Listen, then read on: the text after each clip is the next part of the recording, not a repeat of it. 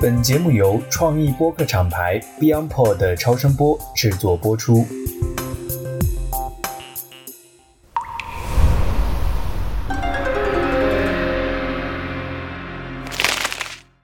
大家好，我是直立行走的锤总，很高兴我们又迎来了跟石大师的新一期的聊天儿。这一期呢，我们想聊一个大家一定都非常关心的话题，关于这个财富啊、权利啊。其实这个在我们八字也好、风水也好等等这样的一些玄学里边呢，是把它称为财和官。石大师，前两天我发给您一张图片，您看到了吗？很有意思，就是关于最近雍和宫的手串特别流行啊，有这么一个统计数据。这个数据里边呢，非常有意思的地方是，第一呢，求姻缘的人特别少，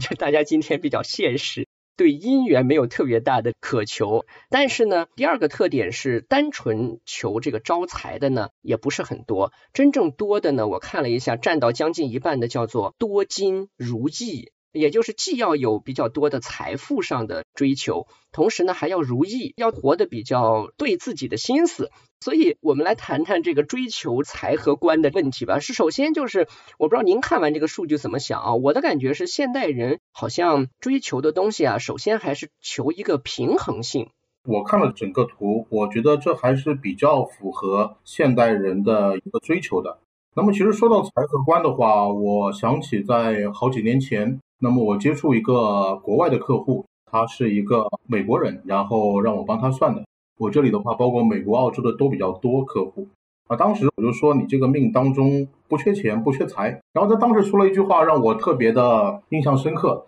他说：“你们中国人就知道财啊。”他说意思就是好像我们中国人的话就把财的话当做毕生的唯一的追求。但是当时我就问他嘛，我说其实呢，我们所说的财并不是说这种狭义上的金钱，财对于男人来说，它还代表妻子；那么对于女性来说，代表自己的父亲；那么男性的偏财的话，还代表自己的父亲。它广义上的意思在八字里面很多。像我们中国人，他可能看重这个财，他是既看重狭义上的金钱，也看重长辈，同时也反映了我们整个中国人对家庭的一个看重。我看了一下整个这张图，它里面多金如意、十全十美占到了将近百分之八十。那么其实也就是说，现代人他追求其实就四个字：万事如意。就是说，这里面包括了工作。生活、健康、姻缘等等，全部都囊括进去了。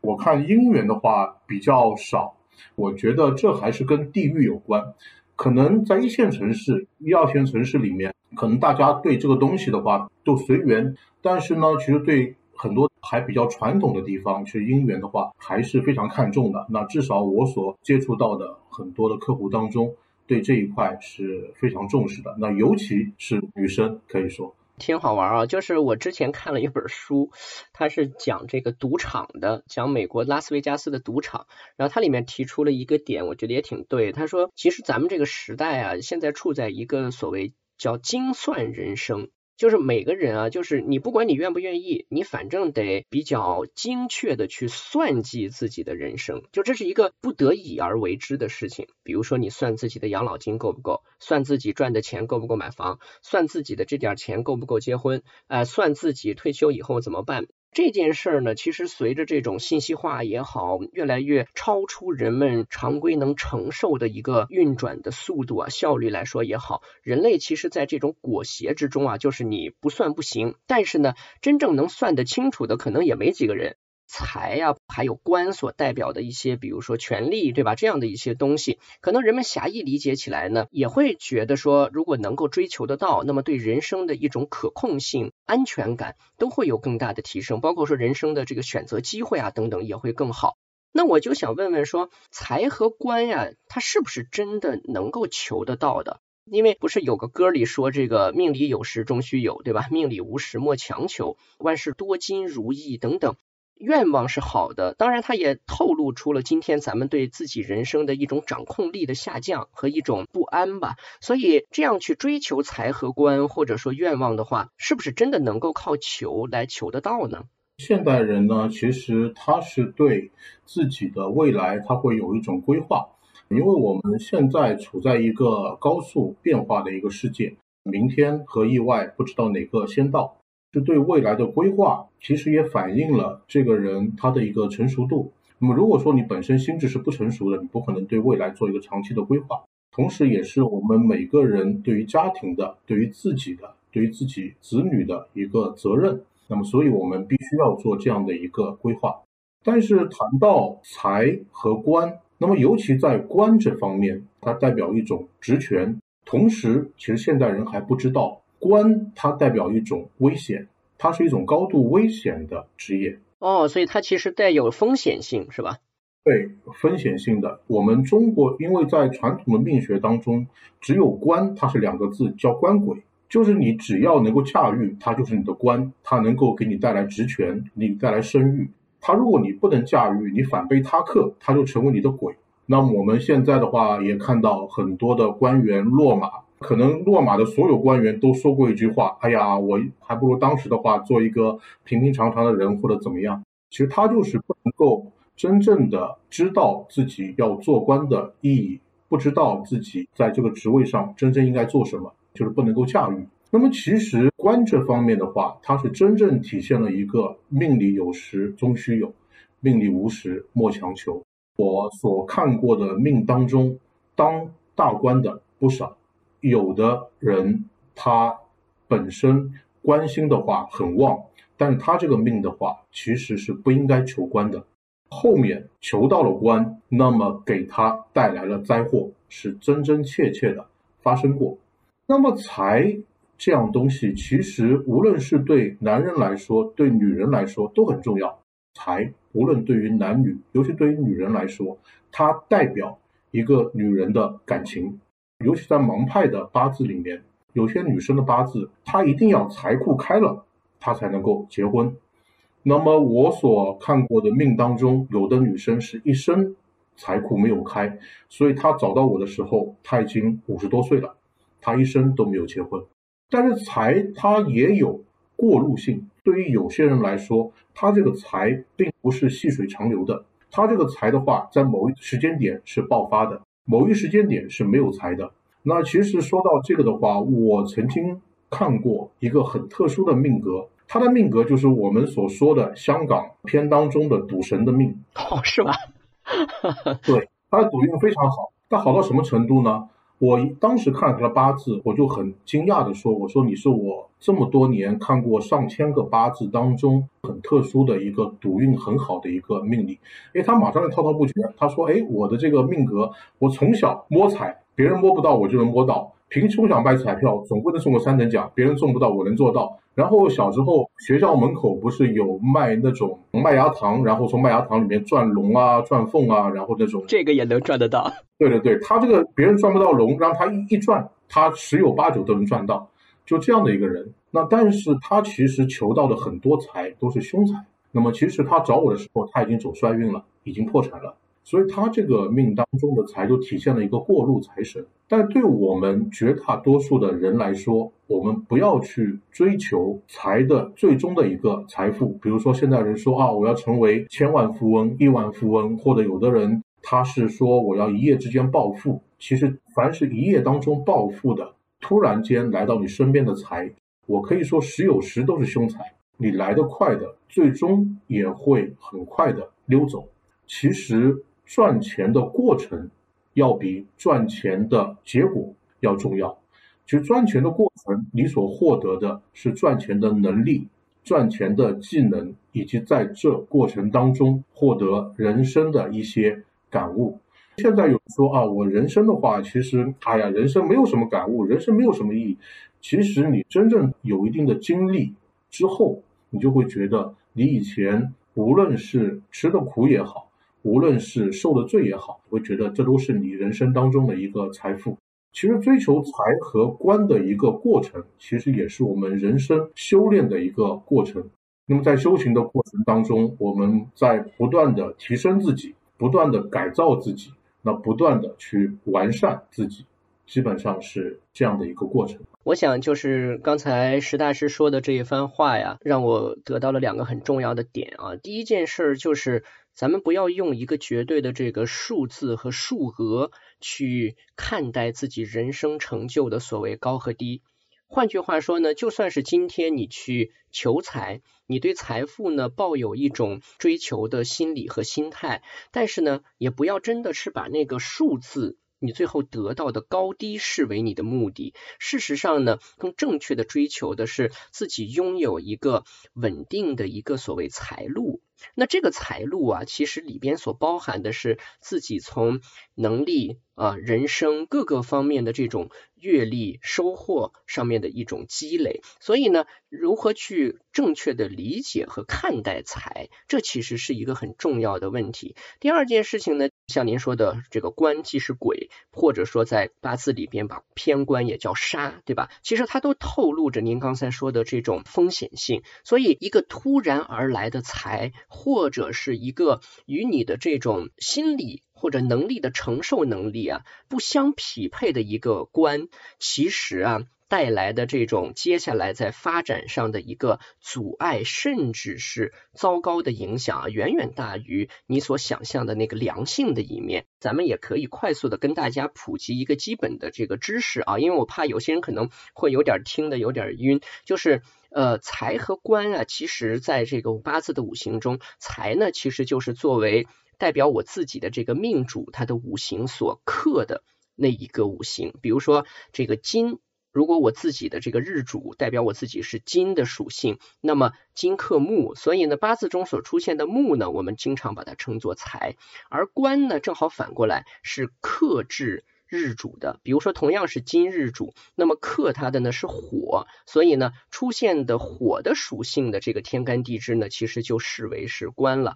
所以在这个前提下呢，我就想跟石大师再请教一个问题，因为咱们解释了这个五行关系之后呢，你就会发现它的关系其实是财会生官，而官呢会生印。印呢，代表的其实是在五行中会对命主有一个相生关系的，比如说金日主，那么生金的其实是土，所以呢土其实就代表着我的印。那么财官印他们互相的这个连续相生的这样的一种关系，是不是也透露了咱们人类社会它运行的一个逻辑呢？可以这么说，说到印的话，其实在八字里面，我们经常所说的叫做印化官。你如果官有官的话，你没有印，那你一生的话是基本上是很难做到有职权的，很难做官的，可以这么说。就像以前到了晚清的时候，很多就开始买官卖官。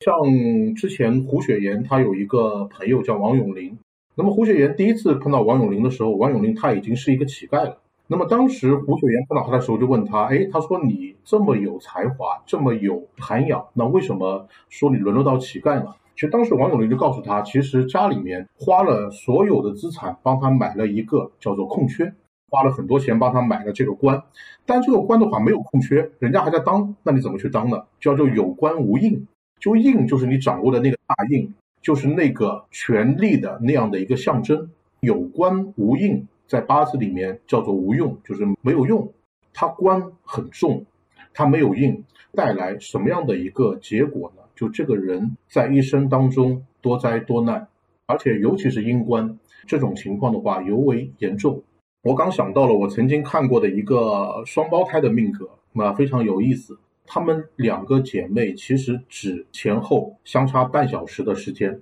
但是一个人八字里面他是一个阳官帮身，另外一个是阴官克身。就一个人他八字里面这个官对他是好的。对他是起好的作用的。另外一个人八字里面这个官是克他的，是对他一生当中都有拖累的。所以姐姐就找到了一个对他知疼知热，又身价很高的这么一个男士，而且这个男士一生对他都很好。妹妹的话找不到男士的话，但是没有工作，而且还有家庭暴力。对于男生来说，其实官的话，我认为你如果有这样的一个命，你命里有时，你就去争取。如果命里没有的话，你就把精力的话花在你感觉最有意义的事情当中。做官的话，包括你在企业里面做官也好，成为公务员做官也好，其实它都是高度危险的。当的官越大，你找工作的话，后面反而是越难。你说我就是一个很基层的，那我就是干一个滴滴司机，那我这个公司没有了，我可能找工作反而还比较容易。嗯，您说到这个滴滴司机啊，让我想起一个神奇的事儿，就是我前两天晚上加完班儿打车，我很少在车上跟司机去聊天，但那天不知道为什么就很投缘。这个司机呢，看上去应该是五十岁上下的一个人了。跟我就聊起天来，而且最后聊到什么程度？我下车的时候还加了他的微信。他呢，其实就叙述了自己前面几十年生活上的一些神奇的起伏，包括比如说去当过兵，在部队里工作，然后回到家乡之后呢，居然还因为一些神奇的机会又去上了大学，做了生意，生意呢也做到很大。在当地呢，是这个河南的一个小城市，可以这个算是第一阶层的财富位置的这么一个水平了。但是呢，后来生意就亏得很厉害，然后呢，他就来到上海当滴滴车司机。他这里面讲到有两个很好的点，后来我就跟他说，我说我个人觉得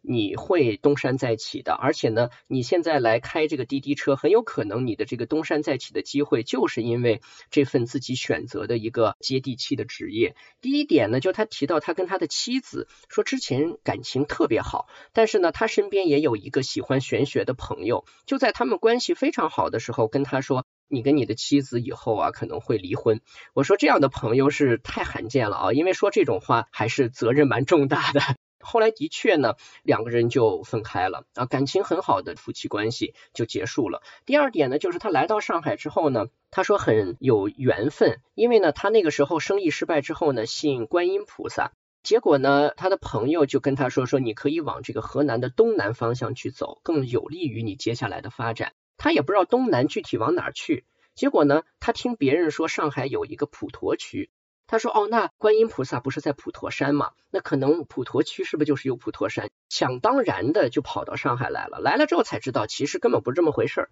结果呢，他当天在人民广场的这个地下通道里就忍了一宿，第二天一早呢买了张票，坐着旅游大巴就去了普陀山。然后后来他就想说，我在上海这么巨大的城市里又没多少钱，我怎么样能够去一边赚钱还债，一边还能够了解这个城市呢？他就选了滴滴车司机这么一个职业。我说，我觉得呢，这个人啊，虽然年龄也不小了，也经历了很多。但是呢，他自己在这种逆境中的一种归于平静的一种心态，以及还是在继续选择说我的人生怎么样能够更适合当下的自己，能够更好的安顿好今天的自己，在这件事情上，其实他是一个有想法的人。所以呢，我说我相信你能东山再起。而且呢，他跟我在这个聊的过程中，他也谈到自己的财富观，因为有了这个大起大落之后，赚了很多钱，又都失去了。就像您刚才说的，只过路财神啊，来了又走。然后呢，他说我接下来如果我的人生还能够拥有比较多的财富的话，他说我相信会比以前正常的多。他自己现在回想以前的这个有钱的时候的状态，就非常的自责，然后就觉得自己当时的那种狂傲。不把任何人放在眼里的状态，现在想起来是非常羞愧的。所以从这个角度来说呢，就是咱们刚才说的，其实透露了重要的信息。财和官呢，其实在玄学的范畴里边，它是有一些广义的含义的。比如说，对于一个女性来说，官呢也代表着自己的丈夫，所以您刚才举的这个双胞胎的例子就很典型。比如说财呢，对男性同样也代表着妻子等等，所以它其实代表的是一种综合性的你在人生中可以得到的资源、财富，或者比如说官所代表的可能是一种巨大的责任和需要你去付出的这样的一种能。力，当你的这种能力还没有充分匹配的时候，其实过于巨大的权力扔在你身上，那个责任压在身上的时候，其实不见得是好事儿。我想到了一个比较极端的一个例子，就是我曾经看过一个客户，家里面也是非常不错的这么一个人。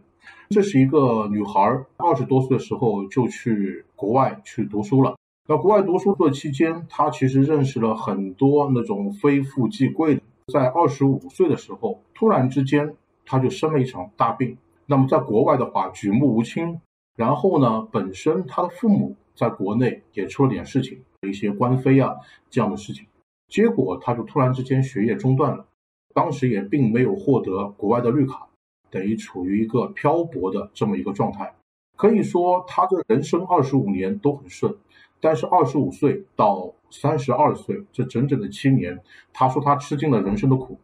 他做了当时的养老院的护工，他说很脏，非常脏，要帮别人把屎把尿，就非常脏。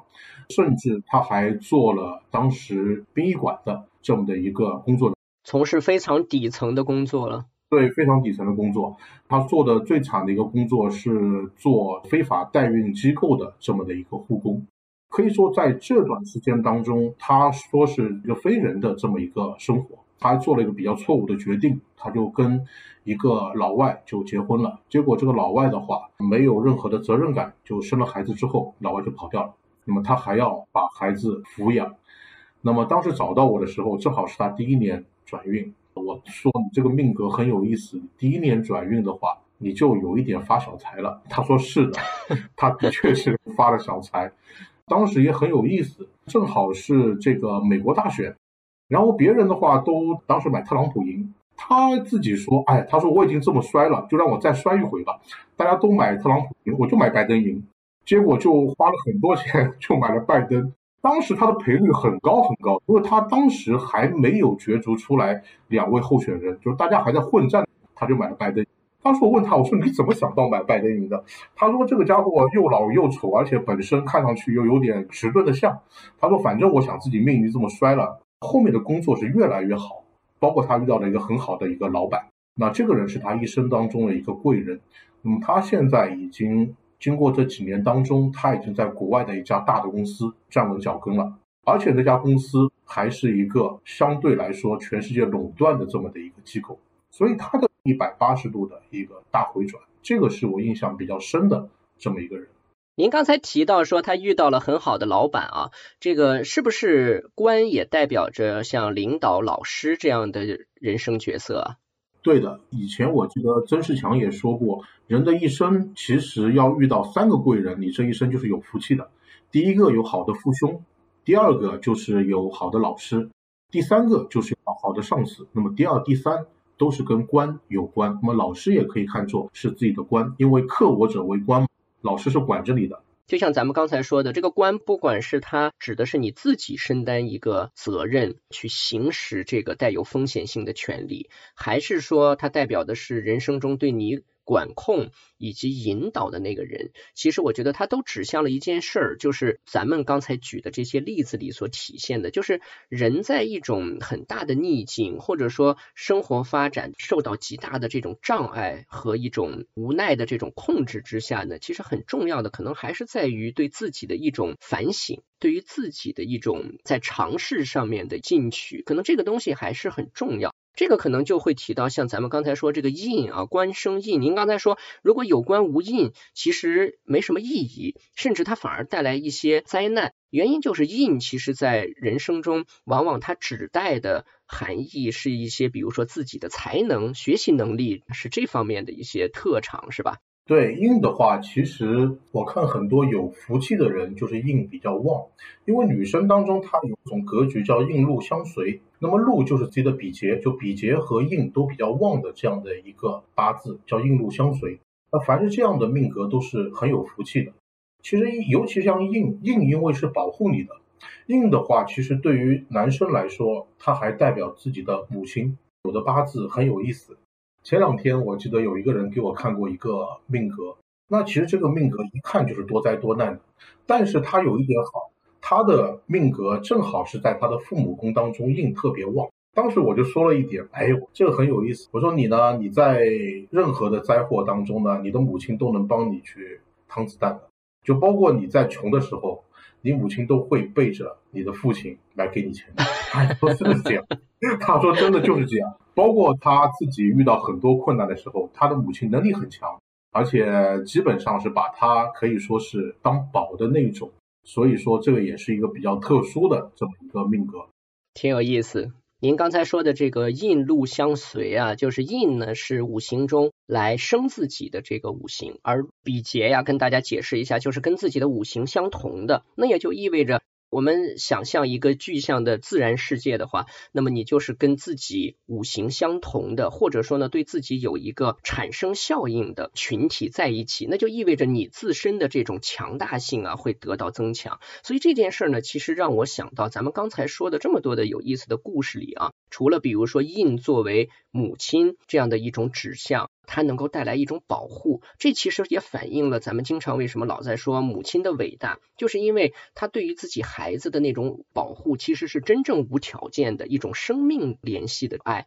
所以这是一方面。另外呢，就是不管是才能、才干，或者是学习能力，你会发现其实它都是在增强你自己，可能是在这种人的自信、观念、心理上的一种强大。这就回到咱们刚才说对这个财和官的一种掌控能力。其实每个人，我相信或多或少，不管你是起伏型的，还是说一生可能这个坎儿啊难呢比较多，困难重重，但是总之，我相信财和官或多或少，你都能够在人生中遇到一些。但是呢，怎么处理这个财和官，怎么样去承受它、利用它，这可能就非常要看一个人自身的这个所谓强与弱了。所以呢，这件事儿可能是我们自己啊，在追求这个财和官去求的过程中，真正自己能够对它产生影响的地方。所谓反求诸己嘛，就是做好自己，强化自己的这种能力、观念和心理。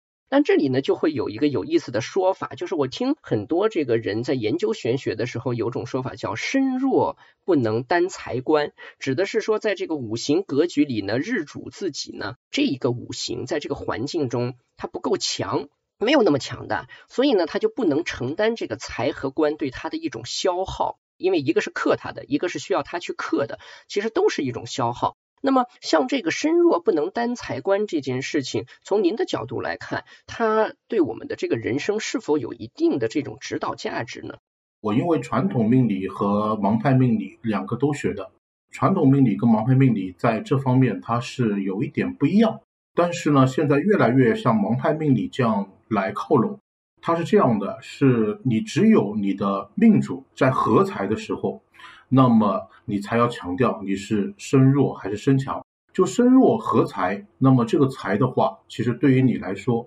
它是一种可以说是一种负面的。但如果你身强的话，你去合财，那么这个财对于你来说，它是正面的。其实越来越像盲派的这样的一种说法而靠拢，因为传统命理它也在发生变化。它在这样长期的实践当中，人家发觉，哎，其实盲派命理在说。这个方面的话，其实是有道理。凡是不合财的，那么其实都不算身强和身弱。那什么叫合财？合财其实就是我们正常说的财来的比较容易。那么身强跟身弱有什么不一样？其实我用一个很简单的说法，可以说就是一个靠谱，一个不靠谱。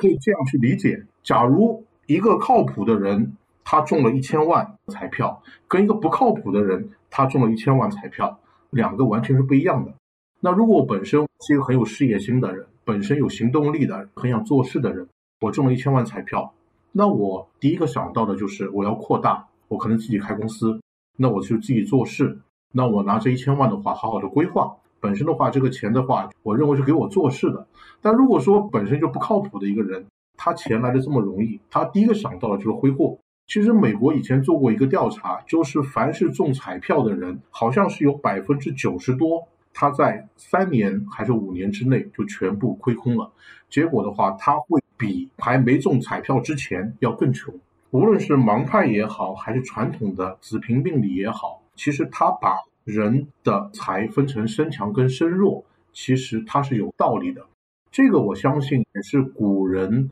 他从大量的实践当中来得到的这么一个经验，或者说这样的一个教训。您刚才说的这个合财啊，是不是就是呃经常说的这个在天干上面的相合的关系，是吧？对对对，是这样的。就天干当中的相合关系，盲派命理当中，比如说我的天干我是丙火。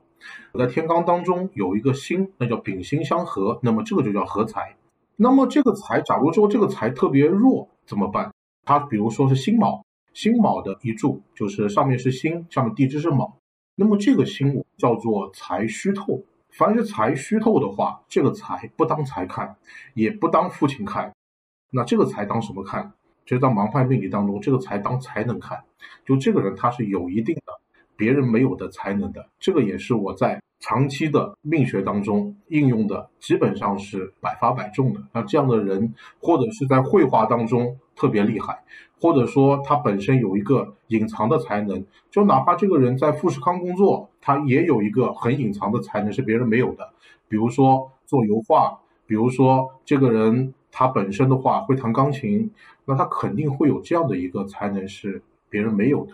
您这个，我来首先呢跟大家稍微快速的普及一下，大家理解一下。比如说这个辛卯，因为卯呢代表的是木啊，然后辛呢这个甲乙丙丁戊己庚辛的辛，辛苦的辛，它代表的是金。因为下为木，上为金呢，其实金克木，而且这个卯的里边啊，我们说地支里是藏着天干的啊，所以呢，它里边没有辛金，所以说是这个虚透，就是尽管它呈现在了天干的表面上，但其实呢，它没有一个自己的根基，所以刚才石大师说它是虚透。刚才有一个非常重要的解释，说这个时候不把它当成某种财富，而是一种像您刚才解释的，我把它可能姑且可以称作一种奇才。他总有一种特定的某种学习能力，或者在某些方面的一种非同寻常的特长。所以呢，这里边啊也有一个有意思的点。一方面呢，就是十个天干之间的这种相合关系。这个呢，其实大家在各种平台上如果去搜索呀，都能看得到啊，咱们就不啰嗦了。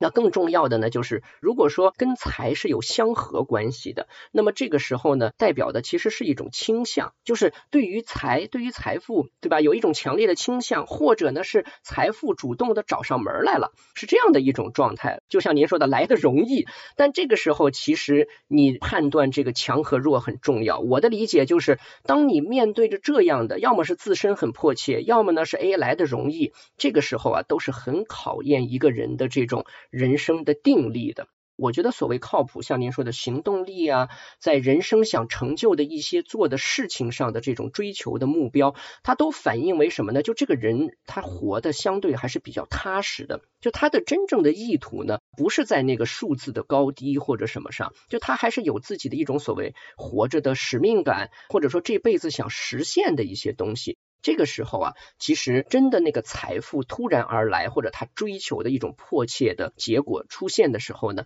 他反而能够相对比较理性的来对待它，不会因为这样的一种冲击造成自己的这个人生的摇摆。最后呢，其实我也想请您啊，给咱们的听友啊，可以提供一些建议。就是财和官，说实话，在今天不管我我们说它是一种人生中重要的缘分，或者是可以支配的资源，以及说在事业上发展的一种高度，今天普遍来说，我们都不得不去追求和试图得到它。那么，怎么样能够让财和官更好的发挥一些正向的作用呢？其实这个问题的话，我觉得可以说大可以说小。财和官这两样东西是最考验我们每个人的。它有一个基础，就是你本身的一个德行，本身的一个修养，本身你是怎么去看待或者说去使用你的财和官。对于大多数人来来说，财的话都喜欢，官的话没有人不喜欢。但是你怎么去驾驭它，去应用它？哎，我有了这样的一些资源之后，我们是把这些资源的话为我自己很自私的所用呢，还是说把这些东西变成社会所更加需要的这么一种资源，去为大众去服务？那么从传统命理上也好，甚至从宗教上面来说也好，那么后者肯定是最好的一种选择，也是最正向的这么一种选择。因为无论是财也好，官也好，它都属于我们社会所提供给你的。那么提供给你的本身，它的意义在于，第一个是看你把财和官的话去反馈到我们的社会，也就是说，你能为更多的人去服务。那么第二点。对于你自身，其实也是一种考验。就像您刚刚所说的，这开滴滴司机的，他本身在想到他之前在有才的时候，他那种飞扬跋扈啊，或者是看不起其他人啊，其实我遇到的很多客户之他也有。这个可以说是人生的一种痛悟。当我得到了这些东西之后，我们如何去反省，让我们的财和观，第一是细水长流。我刚想到了，我以前看过最好的一本书，也就对我一生当中可以说是教育意义最大的一本书，是洛克菲勒写给他儿子的信。我这本书的话，当时我看了蛮多遍，他这里面有他人生的一个整个的一个起起伏伏、起起落落，包括他在如何创立了。他的整个的石油公司如何后面的石油公司在被瓜分，在如何在商战当中，那么他整个家族的财富是整整延续到现在，延续了六代以上。当中说的一个最重要的思想，就是你一定要把自己的钱反馈给社会。我觉得他的儿子也有可能真的是神带给他的。他儿子的话叫约翰，他儿子根本就。没有任何的赚钱能力，就是弗洛克菲勒给了他一百万，当时的一百万起码相当于现在的十几亿甚至几十亿，非常夸张了。但是他儿子只用了几天时间就把他一百万给输光了。一般的父亲肯定是暴跳如雷，但洛克菲勒说：“好吧，他说你既然这样的话，那你就去帮我做慈善吧。”所以他儿子很有意思，就用洛克菲勒一半的财富做了慈善，甚至在第一次世界大战之后，他。创立了美国最大的洛克菲勒中心，为了解决当时的失业，他就一下子提供了三万个岗位。所以现在美国纽约每年的圣诞节，别人为了纪念他，最大的一棵圣诞树就是别人为了纪念他所创塑造的整个纽约最大的一棵圣诞树，就是洛克菲勒圣诞树。您刚才说的这番话里边啊，有几个点，我想再向大家强调一下。第一啊，就是您提到了一个重要的词，叫细水长流。我的母亲啊，这也是我的印呐。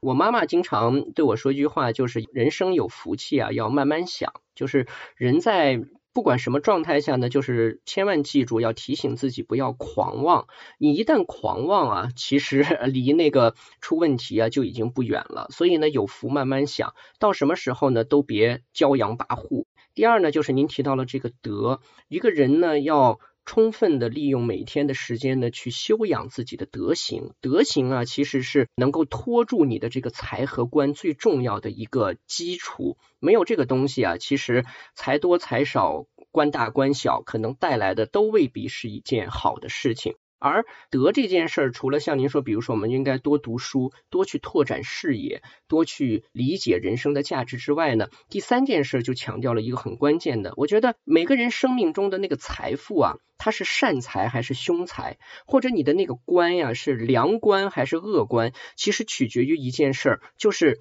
你是不是将它用之于社会。因为我记得您在上次的节目中还提到过，说财这个东西它其实就是社会流通之物，所以当你拥有它的时候，你自己其实是一个巨大的枢纽，你应该让这个财更进一步的流通起来，那你就可以把它的这种危险性化为更加可持续性的一种善一种好。而这个官呀，咱们刚才也说到，它是权力，它也是责任。所以，身为一个官，不管大还是小，不管是在什么样的机构，还是一个集体中，都看你是不是用了这个权力为他人的成功去服务。这其实就跟著名的管理大师杰克韦尔奇说的一样，说什么叫领导？什么叫领导力？就是以他人的成功为自己的成就，这就是领导，帮助别人成功。所以呢，其实大家就能够体会到这件事儿了。如果你真的是求财与官，其实呢，第一以德为前提，第二呢是以一个奉献或者说一个参与到社会中的一个有价值的角色作为一个你的前提和目标的，否则的话呢，财和官呀，反而对你自身的这个消耗是巨大的，甚至呢带来了很多的危险。对对对，其实我最后在想到了一点，就当时我觉得中西方在看待财几乎是完全一样的。像我们中国人说“金钱如粪土”，那其实的话，它并不是说金钱无用。最终，我觉得这句话其实被洛克菲勒所解释了。洛克菲勒说过一个跟他一模一样的话，但是把他这个话拓展。他说：“钱的话就像粪土。”他说：“如果你把它放在家里，它就奇臭无比；但是如果你撒到整个社会的田野当中，它就能生长出芬芳。”这个其实就把我们中国人“金钱如粪土”更好的一个解释了，又往前解释了一步。对对对对对，其实就是这样，就是说你要把它在社会上，第一要流通，第二要带来社会当中的一个工作的机会，那么为整个社会所服务。那无论是工作机会也好，慈善也好，带来一个正向的这么一个能量，因为钱本身就是一种能量。太棒了。非常感谢实大师洛克菲勒先生啊对这个粪土的一个解释，我觉得非常好的迎合了我们刚才所说的对财和观的一种理解，也希望我们今天在对谈的过程中，对财和观的一种解析的方式和一些故事呢，能够给在听的各位提供一些思考或者启发。那我们这一期的节目就到这里，很感谢石大师的时间，我是直立行走的锤总，嗯，我们下期再见。好，再见。